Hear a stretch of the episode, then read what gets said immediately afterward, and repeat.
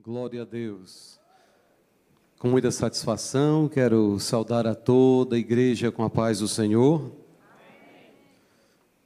Muito grato e honrado pela oportunidade de compartilhar convosco a mensagem bíblica nesse último culto missionário. Abra comigo a sua Bíblia no Evangelho do Senhor Jesus, segundo escreveu Mateus, no capítulo de primeiro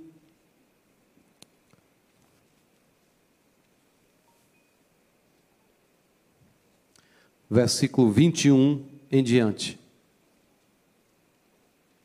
Glória a Deus.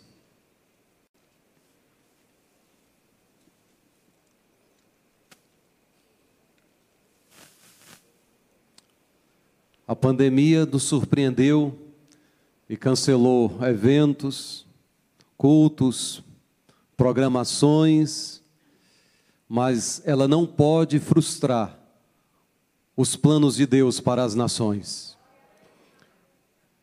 Em todos os lugares há corações prontos para entregarem-se a Jesus.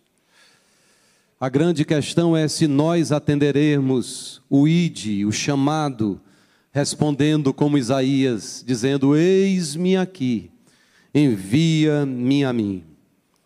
Versículo 21. Ela dará à luz um filho e você deverá dar-lhe o nome de Jesus, porque ele salvará o seu povo dos seus pecados. Tudo isto aconteceu para que se cumprisse o que o Senhor dissera pelo profeta: A virgem ficará grávida e dará à luz um filho, e o chamarão Emanuel, que significa Deus conosco.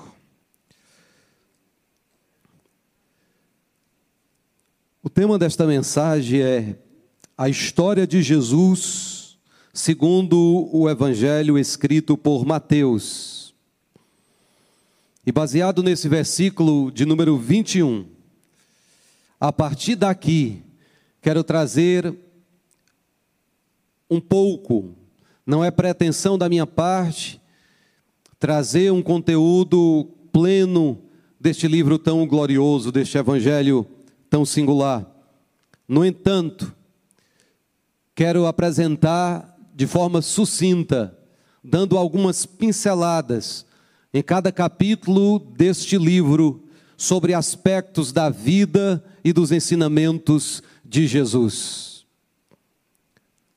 Apesar de ter o nome de Evangelho de Mateus, Marcos, Lucas, João, ou seja, quatro evangelhos, são apenas uma ação divina, é apenas uma ação divina do Espírito Santo inspirando os quatro evangelistas para, a partir do seu ponto de vista, retratar aspectos da história de Jesus, que depois unidos perfazem apenas uma obra de uma história singular, magnífica, extraordinária, jamais contada, a história do nosso Salvador Jesus Cristo. Neste livro, a partir do primeiro capítulo, já nos versículos 3 a 6, nós vemos na genealogia de Jesus quatro mulheres. Nós vemos Tamar, Raabe, Ruth e a mulher de Urias. Mulheres que Jesus não se envergonhou de tê-las na sua genealogia, porque todas elas foram tiveram o seu nome manchado com o pecado. Até mesmo Ruth, a Moabita. Lá em Deuteronômio 23 está escrito que nenhuma Moabita poderia adentrar no santuário, nem mesmo a sua décima geração. Mas Jesus veio para se identificar, para interagir com os pecadores, para salvar o homem dos seus pecados. Versículo 21. Ele salvará o seu povo dos seus pecados. Nós podemos extrair algumas verdades deste versículo. Primeiro, que todos são pecadores, que todos foram destituídos da glória de Deus, que todos carecem do favor, da misericórdia do Senhor. Alguém já disse que o dinheiro pode comprar uma mulher, mas não compra o seu coração. Pode comprar uma casa, mas não compra um lar. Pode comprar uma cama, mas não compra o sono. Pode comprar uma cruz, mas não compra a salvação. Salvação só em Jesus. Atos capítulo 4, versículo 12. Nenhum outro nome há dado entre os homens debaixo do céu pelo qual devamos ser salvos, a não ser o nome bendito de Jesus. Ainda neste capítulo, nós podemos ver aqui no versículo de número 23, que a virgem conceberá e dará à luz um filho, e o seu nome será Emanuel. Ainda nesse capítulo, último versículo, no capítulo 28, está escrito que Jesus estará conosco todos os dias até a consumação do século. Em todas as gerações, o Emanuel, o Deus presente se manifestou e neste dia não é diferente. Ele também está conosco nesta manhã. Bendito seja o seu santo nome. Um dos maiores erros dos judeus foi não reconhecer o tempo da sua visitação. Nós, como igreja, temos uma boa teologia, temos uma boa música, temos uma boa administração, uma boa organização.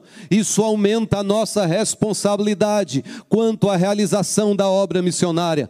Não podemos nos deter às obras intramuro, mas devemos cruzar fronteiras, seja de uma rua, de uma cidade, de um estado, de uma nação, aonde há um coração que clama, que precisa de Jesus, aí deve haver um missionário. Mas como pregarão se não forem enviados? Tudo começa conosco tudo começa com a igreja. A Bíblia diz que Davi cumpriu a vontade de Deus para a sua geração. Também não podemos nos olvidar da nossa responsabilidade para com as nações. No capítulo de número 2, nós vemos o nascimento de Jesus. Há um hino antigo que diz que, ainda que Jesus nasça mil vezes em Belém, se não nascer no seu coração, não serás feliz no além.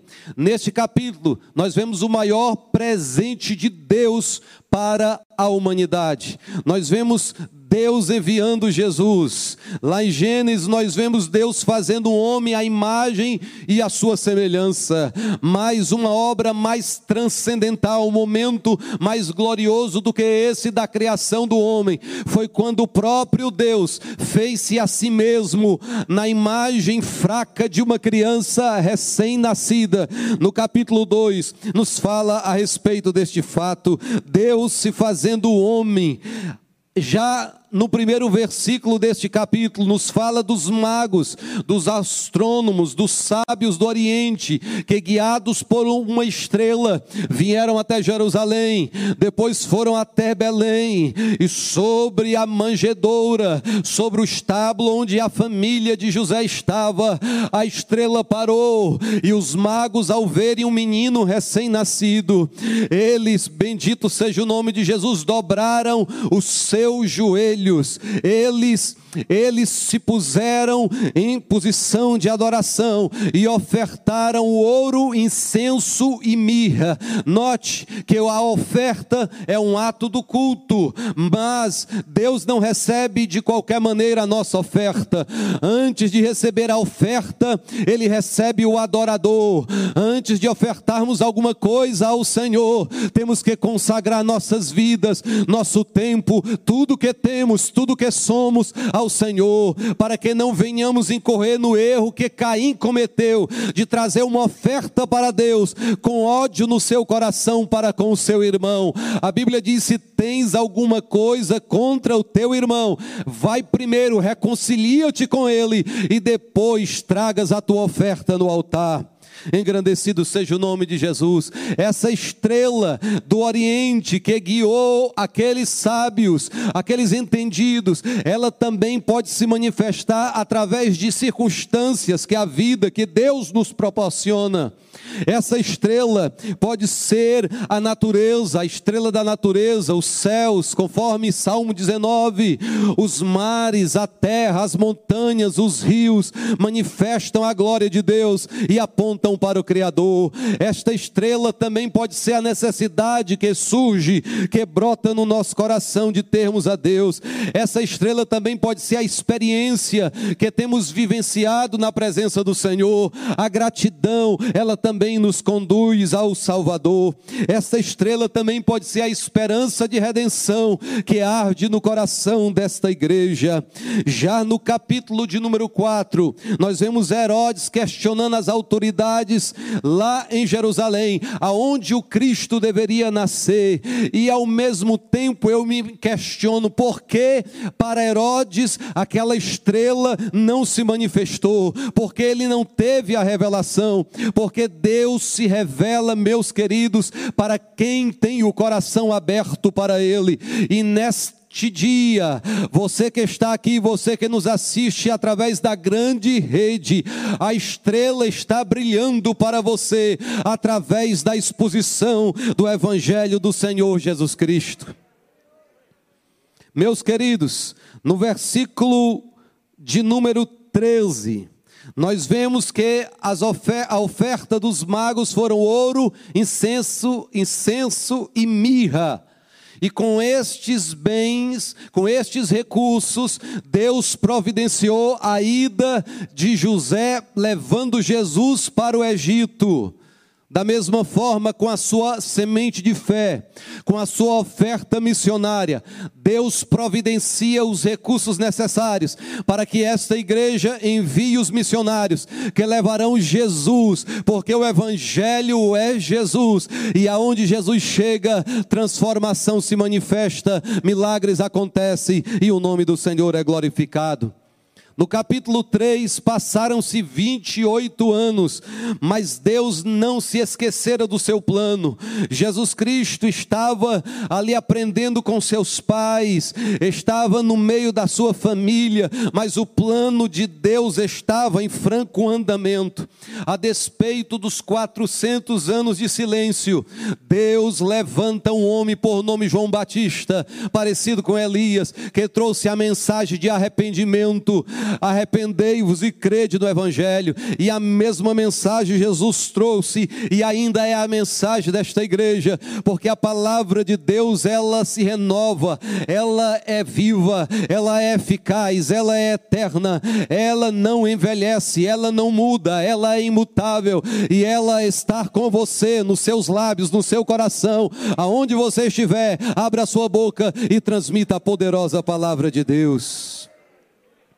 No capítulo 3, no versículo de número 16, nós vemos pela primeira vez a manifestação da Trindade. Quando Jesus desce as águas do Rio Jordão, o céu se abre, o Espírito Santo desce numa forma corpórea de uma pomba, e Deus brada do seu trono: Este é o meu filho amado, em quem me comprazo. A partir do capítulo 4, nós vemos poucas menções a respeito de João Batista, porque Jesus começa começa a se manifestar, porque o próprio Batista já havia dito: convém que ele que eu diminua e que ele cresça. Começa a despontar o sol da justiça, assim como a lua desaparece quando o sol brilha ao arvorecer, ao amanhecer, assim também a igreja deve desaparecer diante da glória fulgorosa, maravilhosa do sol da justiça. A estrela, a igreja igreja é como a lua, não tem brilho próprio.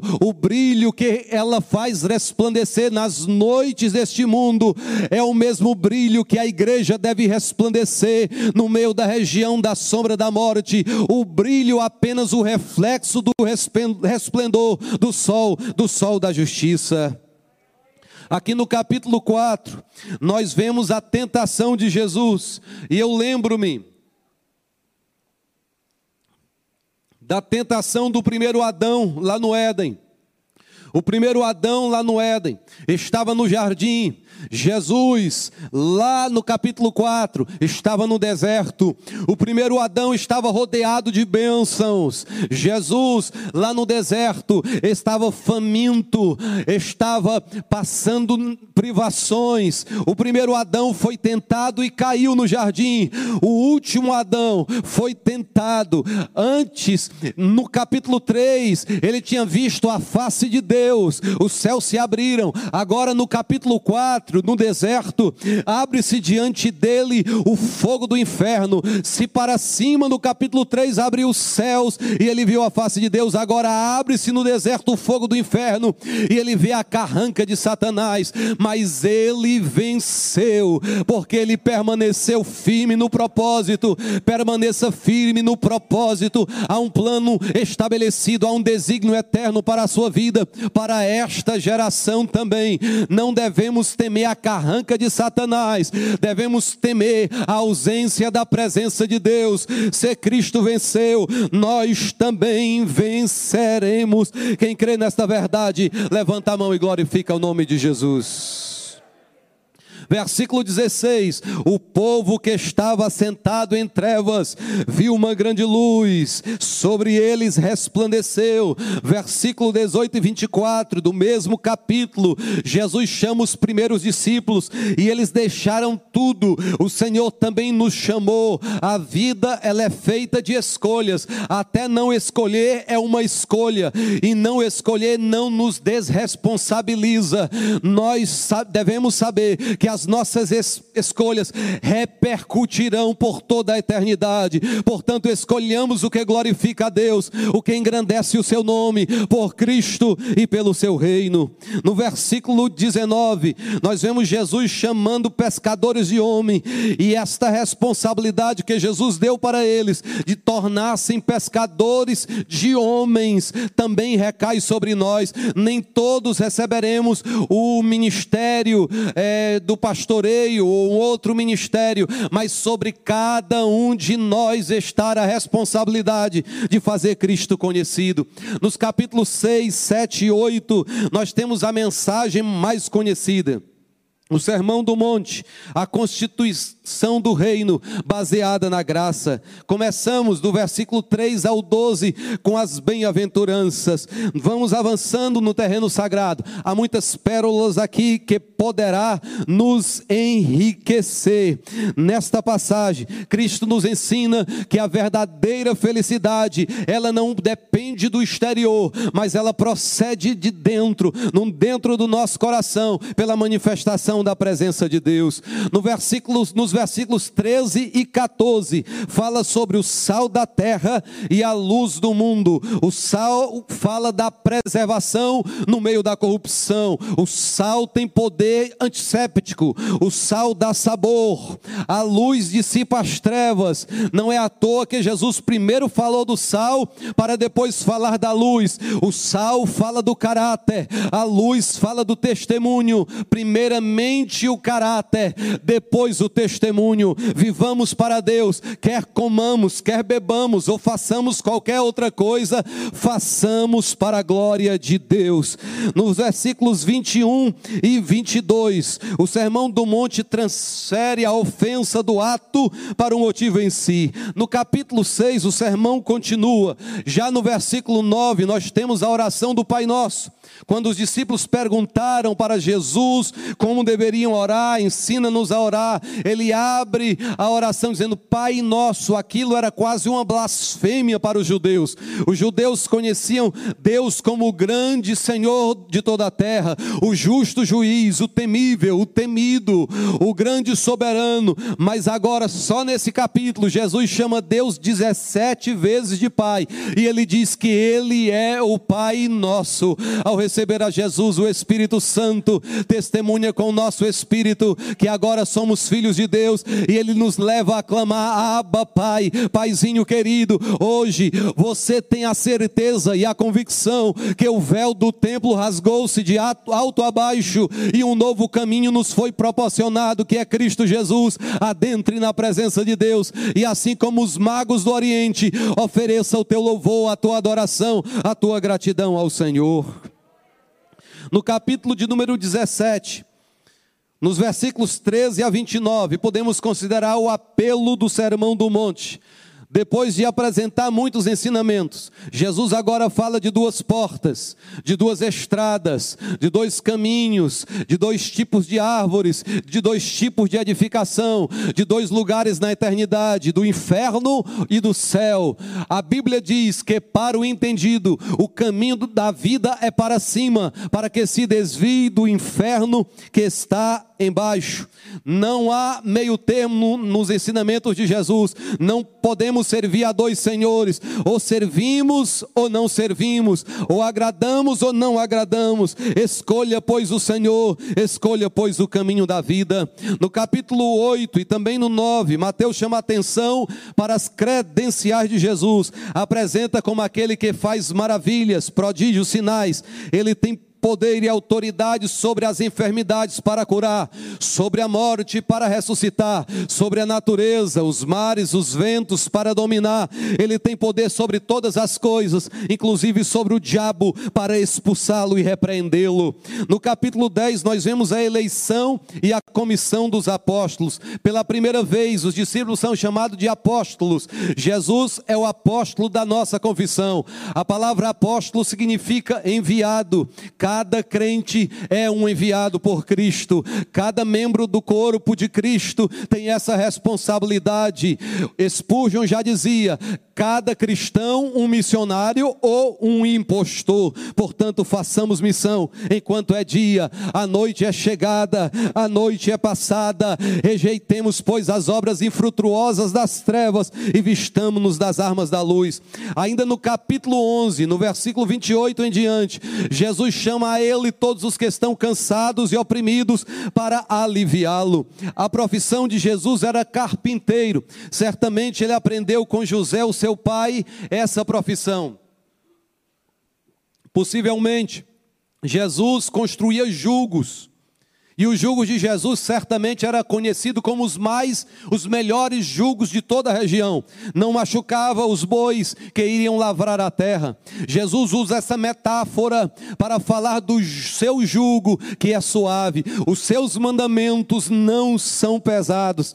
A Bíblia nos diz que ele nos convida a nos submetermos ao seu senhorio. Quanto mais submisso formos, mais livres seremos, mais paz gozaremos, mais mais alegria usufruiremos, quanto mais obedientes fomos, mais liberdade e equilíbrio teremos. Haja o que houver, aconteça o que acontecer, se estivermos debaixo do jugo de Jesus, somos mais do que vencedores na Sua pessoa. No capítulo 12, aqui eu quero apressar o nosso caminhar neste terreno sagrado. Temos muitas riquezas aqui para enriquecer a nossa fé. No capítulo 12, nós vemos nós os fariseus criticando a Jesus, falando e até mesmo no final desse capítulo a própria família de Jesus o rejeitando. Meus queridos, a Bíblia diz que Jesus foi o mais desprezado entre os homens. Ele foi desprezado para que você seja acolhido. Ele foi rejeitado para que você seja amparado. Ainda que o teu pai e a tua mãe te desamparem, o Senhor te recolherá. Está escrito na sua palavra. No capítulo 13, Jesus pronuncia muitas parábolas. Ele usava é, este meio, este método para revelar coisas ocultas desde a fundação fundação da terra. No capítulo 14, Jesus multiplica pães, anda sobre as ondas, pessoas tocam na sua orla e são curadas. No capítulo 15, ele cura a mulher, a filha da mulher cananeia, expelindo o demônio. E lá no final deste capítulo, lá em Decápolis, nós vemos que as multidões afluíam até onde Jesus estava, os aleijados, os mancos, os paralíticos, os enfermos, os possessos, e a todos Jesus curava pelo seu poder. Desta forma, ele também é capaz e suficiente de fazer na vida de todo aquele que se aproximar dele com fé neste dia. No capítulo 16, este capítulo volta-se novamente para os discípulos, a partir do versículo 21. Jesus começa a anunciar que ele seria morto, mas que ressuscitaria. Pela primeira vez no Novo Testamento é feito menção à igreja, as portas do inferno inferno não prevalecerão sobre ela. Mas os irmãos são ensinados, não queremos nos deter aqui, mas ainda diz neste capítulo que tudo que é ligado na terra será ligado no no céu. Através da fé, meu amigo, ouvinte da palavra de Deus, você pode fazer uma conexão com Cristo, porque Deus sempre está online. Use o Wi-Fi da fé, mande uma oração arrependida neste dia, porque o gracioso perdão de Deus virá para o teu coração e a paz inundará a tua vida. No capítulo 18, nós temos muitas coisas, mas nós entendemos que é necessário perdoar, porque quem não perdoa não entrará na salvação. No capítulo 19, nós vemos o mestre falando sobre o divórcio e sobre o perigo das riquezas e muitos ensinamentos a partir daí. No capítulo de número 20, nós vemos que Jesus chama os trabalhadores ociosos, dá um décima hora para também entrarem na sua seara. Meus queridos, queridos, ainda dá tempo de fazer aquilo que um dia você sonhou, ainda dá tempo de abrir a gaveta e tirar aquele projeto de servir a Deus e servir ao seu povo e servir às nações. É tempo de despertar do sono. Cristo quer te esclarecer.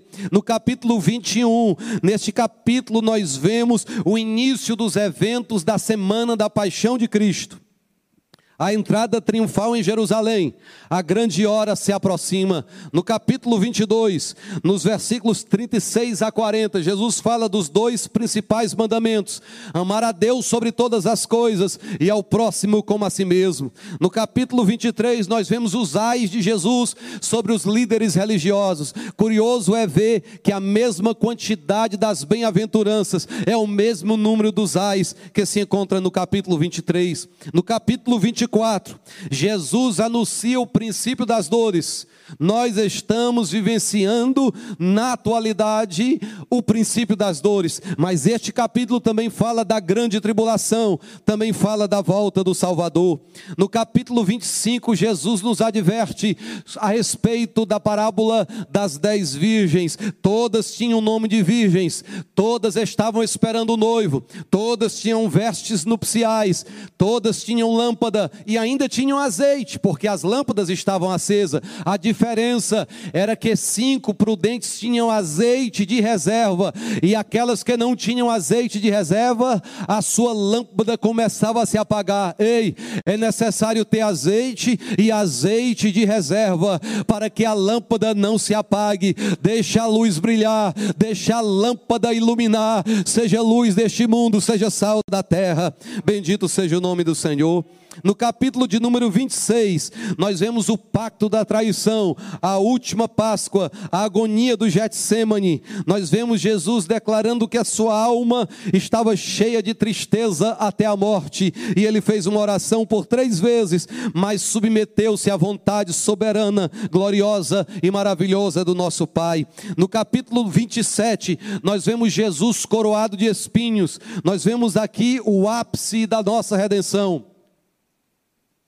Nós vemos Jesus na cruz, e lá na cruz, dentre as palavras que Jesus pronunciou, uma chama minha atenção.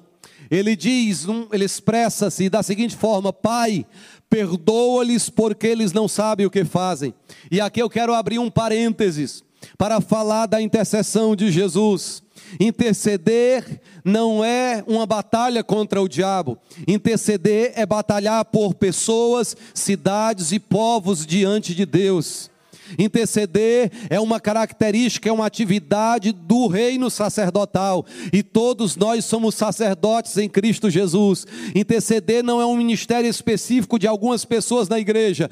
Interceder é a nossa responsabilidade ou antes o nosso privilégio de conhecer o coração de Deus, de conhecer o plano de Deus, de ser sensibilizado por essa revelação e participar da obra que Deus está realizando na terra. Jesus Jesus é o maior exemplo de intercessão. Lá em Isaías 53, versículo 2, nós vemos o maior exemplo, o versículo magno da intercessão. Quando a Bíblia diz que ele foi contado com os transgressores, quando a Bíblia diz que ele intercedeu pelos pecadores.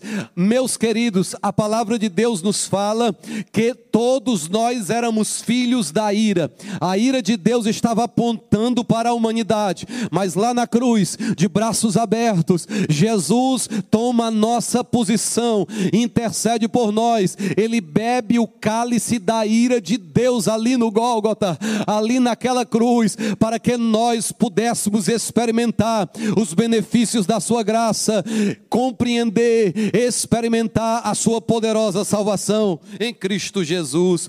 Queridos irmãos, aqui agora estamos caminhando para o capítulo de número 28. Nesse capítulo, a Bíblia fala da ressurreição e também da grande comissão. Jesus, nos primeiros versículos, ressuscita e nos últimos versículos fala da grande comissão. É muito maravilhoso ver pessoas plantando igrejas na nossa cidade, apoiando socialmente os carentes. É muito especial ver isso no nosso estado acontecendo, mas apesar de tudo isso ser honroso, não cumpre a grande comissão. A grande comissão só é cumprida se alcançarmos povos, nações, etnias, terras longínquas, culturas distintas da nossa. Isso sim é o cumprimento da grande comissão. Nos últimos versículos, Jesus diz: Foi-me dado toda a autoridade autoridade nos céus e na terra. Portanto, vão e façam discípulos de todas as nações, batizando-os em nome do Pai, do Filho e do Espírito Santo, ensinando-os a obedecer tudo o que vos ordenei, e eu estarei convosco até o fim dos tempos. E agora, com a permissão do pastor, eu convido a igreja para ficarmos em pé. E eu quero fazer uma oração nesse momento, antes de concluir a minha fala. Uma oração primeiro por quem quer entregar a sua vida a Jesus, para receber o perdão dos seus pecados. Se você está aqui, é um amigo do Evangelho, creu no Evangelho, entendeu a vontade de Deus para a sua vida e quer receber a Jesus, basta você levantar a mão como sinal e nós iremos orar por você. Queremos interceder por sua vida. Quero orar também nesse momento por todos aqueles que esfriaram na fé por todos aqueles cujas lâmpadas estão se apagando. Quero orar por aqueles que querem renovar o seu compromisso de servir a Deus em espírito e em verdade. Quero orar por todos aqueles que querem consagrar o seu tempo os seus recursos, os seus talentos para a glória de Deus e para o crescimento do seu reino. Não precisa você vir à frente, até porque estamos respeitando o protocolo, mas de onde você está, se você se encontra em um destes apelos, nós queremos interceder por sua vida. Oremos agora, meus irmãos, uns pelos outros, em o nome do Senhor Jesus. Amoroso Deus, temos ouvido a ministração da tua palavra, quão preciosa ela é. E agora te apresentamos aqueles que estão entregando a sua vida a ti, seja aqui ou até mesmo por meio da internet ao ouvir esta mensagem. Que o Senhor possa conceder o perdão que um dia nos alcançou, a tua graça e a tua preciosa salvação. Amoroso Jesus, eu quero te apresentar a tua igreja que se encontra, Senhor, meu Deus, nesta jornada, atravessando este deserto, este filho teu que está reconsagrando tudo que tem o seu coração, o seu tempo, o seu entendimento, os seus recursos, o seu talento para ti, para o teu reino e para a tua glória. Que a tua graça salvadora e restauradora venha sobre as nossas vidas, que o teu poder venha se manifestar, que a tua glória venha soprar sobre nosso viver, iluminando o nosso entendimento e levando-nos a andar como Jesus andou, a viver como Jesus viveu a pensar como Jesus pensou. Guia os nossos passos, hoje e eternamente. Nós te pedimos e por fé nós te agradecemos. Amém. Graças a Deus.